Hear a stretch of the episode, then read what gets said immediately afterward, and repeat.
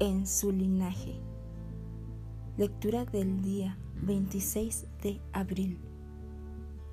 Señor, Dios de nuestros antepasados, ¿no eres tú el Dios del cielo y el que gobierna a todas las naciones? Segunda de Crónicas, capítulo 20, versículo 6. Si retrocede en el tiempo y estudia su linaje espiritual, verá que su Señor y Salvador venció al enemigo en la cruz. Hay victoria en su linaje.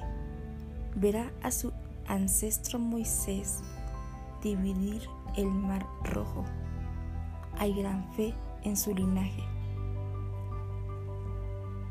David, un pastorcito, derrotó a un gigante. Hay favor en su linaje. Sansón derribó los pilares en un gran edificio. Hay fuerza sobrenatural y poder en su linaje. Nehemías reconstruyó las murallas de Jerusalén cuando todos los pronósticos estaban en su contra. Hay expansión, promoción y abundancia en su linaje. Una jovencita llamada Esther tomó el desafío y salvó a su pueblo de una muerte segura. Hay valentía en su linaje.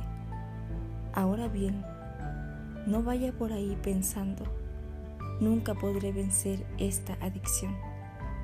Usted proviene de un linaje de campeones.